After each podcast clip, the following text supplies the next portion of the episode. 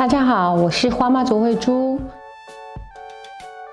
我的标题下的是老师改错给了分数，我们要不要去跟他要分数？那看起来好像是要分数，其实我要谈的不是这个哈。我现在呢，先举一个例子，一个小一的小朋友在学校的时候有听写考试，那听写考试的时候，老师就念啦，孩子就听写，然后他写的是注音。第一题，六头牛，接下来五个人，四条鱼，一匹马，三本书。考卷发回来，老师给了九十五分。然后就有人说很不公平，怎么可以这样子呢？因为这个小朋友他写的很显然他都听懂了啊，他就是写数字六头牛写六数字六，而不是写注音的六。接下来就有人开始讨论这整件事情的合不合理。那我们会先听到一些声音，就说考国语就写国语啊，不是要写注音呢，就是要写国字啊。小朋友为什么不会？这本来就应该要打错的。我的头脑上面发了很多很多问号，到底是谁说考国语就要写国语，考数学就要写数学的？想想看，我们在考试的过程当中，如果我们考数学，是不是会有应用题？应用题是不是会出现很多国字？那如果应用题出现国字，你可以说它不合理吗？我们在考英文、考日文的时候，不是会有翻译题吗？所以它也会出现数字。也会出现英文，也会出现日文，所以这并没有一个固定的答案。而且这一题很有趣的是，老师他给的分数是九十五分，他并不是照比例去分摊。如果老师说哦，三个字、十五个字、十五个字，每个六七分，那么这一题一扣下来，这五个错，那个分数会差很多。可见老师也了解孩子是会的。那么。扣这五分，我们要讨论的是，我们需不需要孩子去得到一个约定俗成的理解？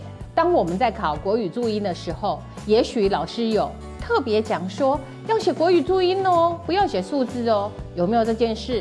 其实我们不知道，我们不要妄自评论。那么接下来就可以跟孩子讨论这些事情，讨论我是不是要去找老师要分数。很多小朋友就说我不要。然后家长就很开心说：“嗯，我的孩子与世无争。其实是不是与世无争很难讲哦，因为不要分数是比较简单的一件事，因为他不用去商量，反正只差五分嘛。跟别人讨论可能很累，而且还不见得要得到，还要解释很久。更重要的一件事情是去找老师这件事情，很可能本身就有困难。老师在教室里吗？在办公室吗？在大办公室吗？”老师人在哪里？所以他会直接放弃，不代表就一定是好的。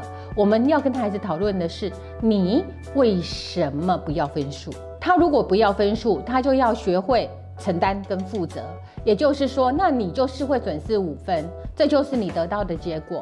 不要说少了五分，而且我又抱怨老师。呃，不给我机会，因为你连去要这个东西的过程都没有。那么，另外就是去要分数这件事了。如果小朋友选择要分数，那么我们可以陪他做什么？怎么去找老师？怎么去表达？这里面有很多细节的讨论，会比较复杂，所以我不会在这一堂课里面去表达这么细腻的东西。可是我要说的是，你如果要得到分数。你可能可以得到要分数的结果，可是很可能你也会要不到，因为老师他可能也告诉你的说，我有跟你讲说这是要考国语啊，或者是他觉得这就是约定俗成呐，并不是你要对方就可以给。我们可以去学习一个要的过程，而每次的失败可以变成一个累积的经验，然后以后再怎么学习去得到。我们要的结果，我想这是一个很好的讨论题目。我今天就讲到这里，下回见，拜拜。